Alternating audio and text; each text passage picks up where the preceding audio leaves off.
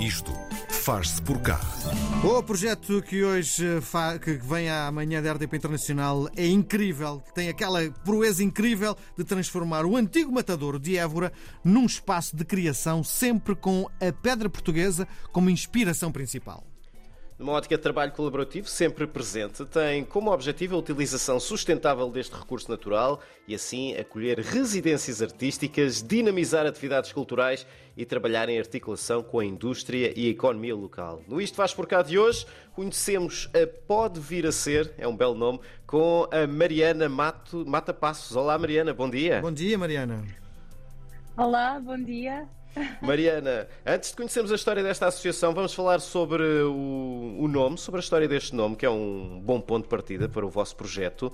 Ahm, que pó é este que vos define? E em que é que se pode tornar, afinal? Bom, o pó que nos define, ahm, ou o pó que serviu de inspiração a, a criarmos este nome, é o pó de pedra.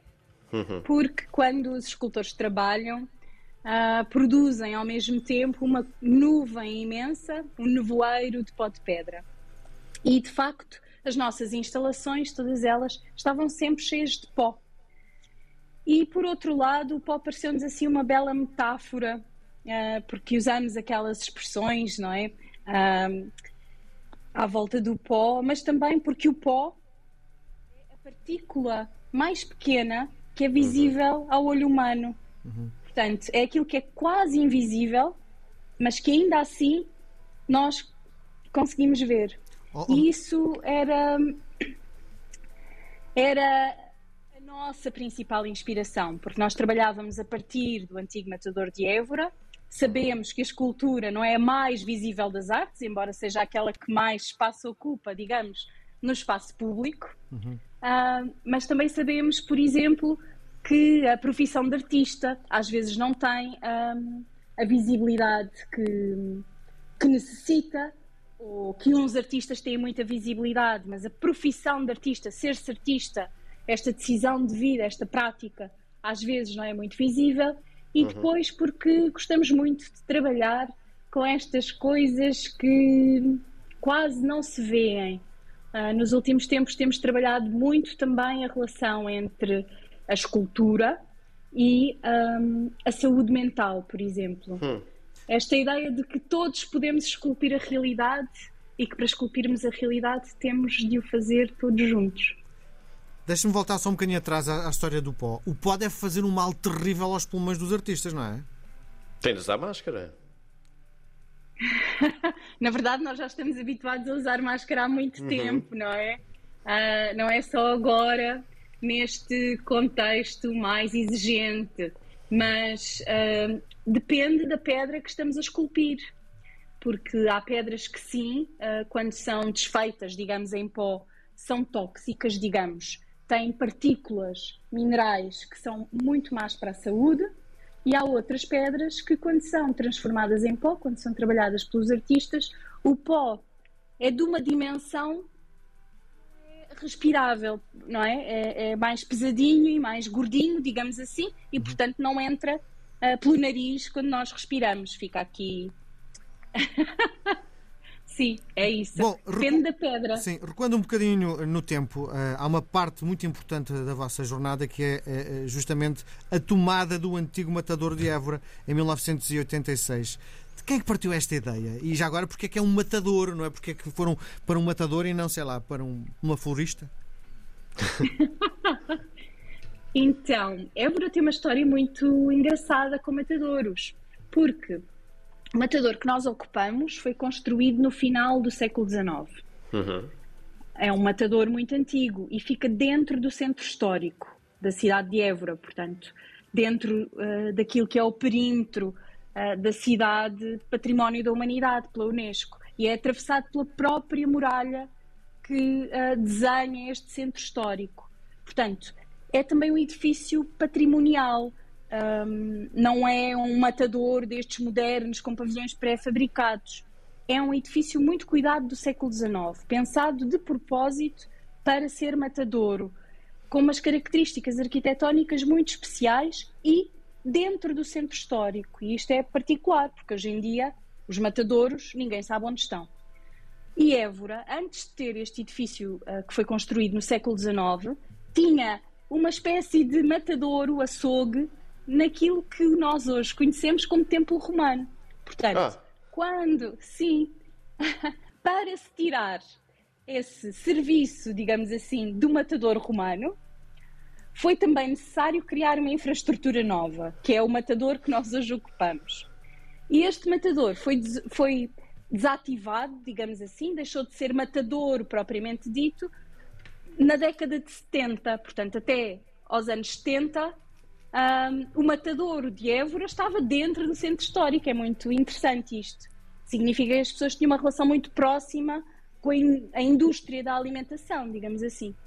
Depois, quando o matador. Peço desculpa. Não, não, não, continua, Mariana. Sim? Não, não, não, continua. Quando o matador foi desativado, então, o, o matador que nós hoje ocupamos, que fica na Rua de Machede, um, quando este matador foi desocupado, ficou sem nenhuma função. Começou a ser usado para fazer os uh, pavilhões de festas do, do Festa de São João, que é uma festa tradicional aqui em Évora, e um, havia uma vontade, um grande grupo de escultores uh, encabeçado, liderado pelo mestre João Cotileiro, que em 85 se mudou para Évora, um, ao município Uh, e a uma figura da cultura, o Mário Barradas, que era na altura o diretor do Centro Cultural de Évora, que é uma meu figura tio. que também. Juro, meu tio. A sério? Juro, meu tio, sim, diga. Fantástico. Uh, o Mário Barradas continua a juntar pessoas, não é? Sim. Uh, e isso é muito emocionante e também é uma coisa muito cara para nós, porque nós somos pode vir a ser, mas também ainda temos no nosso nome esta ideia de Centro Cultural de Évora, que Sim. era uma, um desígnio, digamos, de Mário Barradas, que transformou muito a cultura na cidade de Évora, de facto. Uh, portanto, nessa altura, uh, foi-nos uh, cedido este espaço para que ele fosse transformado num espaço de produção de escultura, porque havia muitos escultores que queriam e necessitavam de um espaço colaborativo uh, para trabalharem. E Évora abriu-se a essa possibilidade, acolheu-a de, de, braços abertos e pode vir a ser, continua esta missão desde, desde essa data.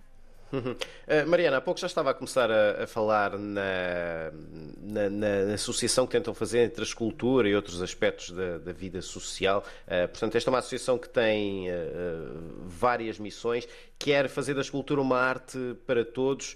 Uh, Porquê esta necessidade e, sobretudo, como é que isto se faz? Como é que se torna a escultura, como é que se deixa de fazer com que a escultura seja um patinho feio das artes, posso dizer assim? Sim, eu acho que essa foi mesmo a, a pergunta como começámos, não é? Uh, afinal, o que é que é isto de esculpir?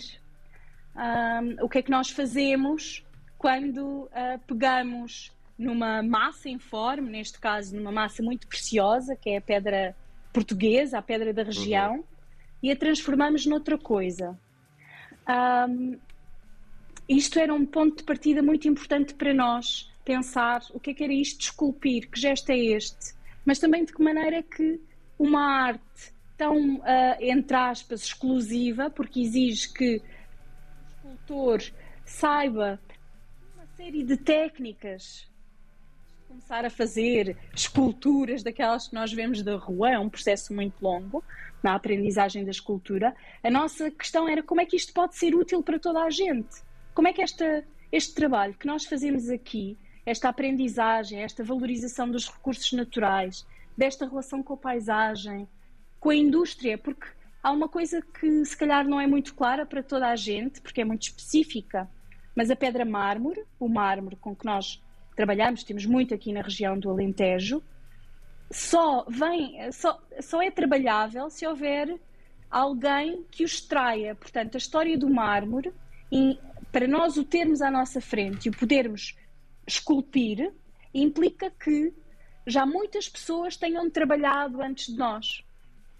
E é um trabalho muito invisível, lá uhum. está.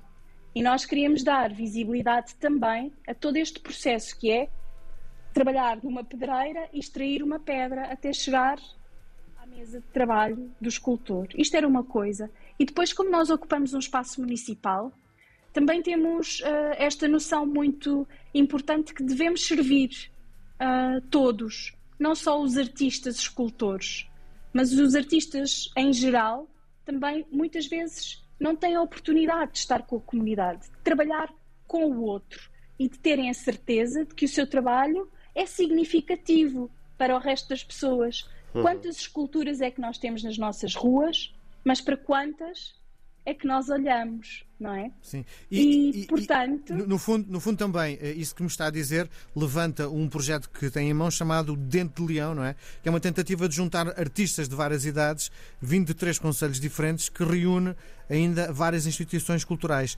Rapidinho, que estamos com pouco tempo, o que é que consiste este projeto? o Dentes de Leão é um projeto incrível que consiste em trabalharmos as artes participativas com uhum. três grupos de jovens de Lisboa, Sardual e Évora, jovens entre os 15 e os 18 anos, mas também com jovens artistas destes territórios, Évora e uh, Santarém, Sardual.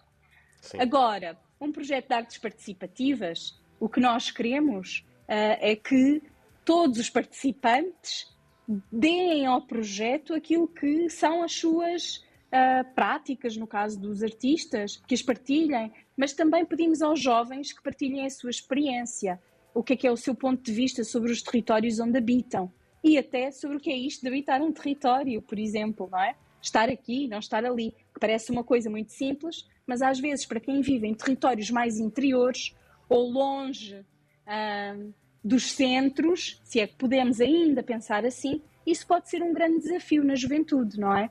Também para os artistas é um grande desafio. Então nós queríamos mudar um bocadinho a maneira de olhar para, para estas dimensões do estar próximo do centro ou estar afastado, o que é que isso nos traz e o que é que isso nos pode uh, fazer oferecer aos outros. Que visões são estas? No fundo é isto. Uhum. Outra missão muito importante da, da Pode Vir a Ser é, é, trabalhar contra a petrificação que é uma escolha de palavra interessante da, da ação e, e, da cultura. Como é, que, como é que a associação atua nestes dois domínios, Mariana? Ora, em primeiro lugar, procurando dar voz àquela invisibilidade.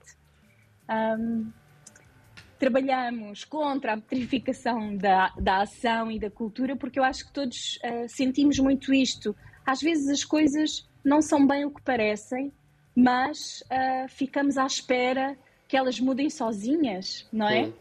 Um, e no fundo, aquilo que nós tentamos passar aos artistas que acolhemos em residência é que há sempre num espaço de produção artística, como é este Matadouro, um espaço de possibilidade, um espaço para avançar numa direção que provoca a mudança. E que isso é um processo seguro, porque estamos a trabalhar em colaboração, porque estamos a trabalhar todos juntos.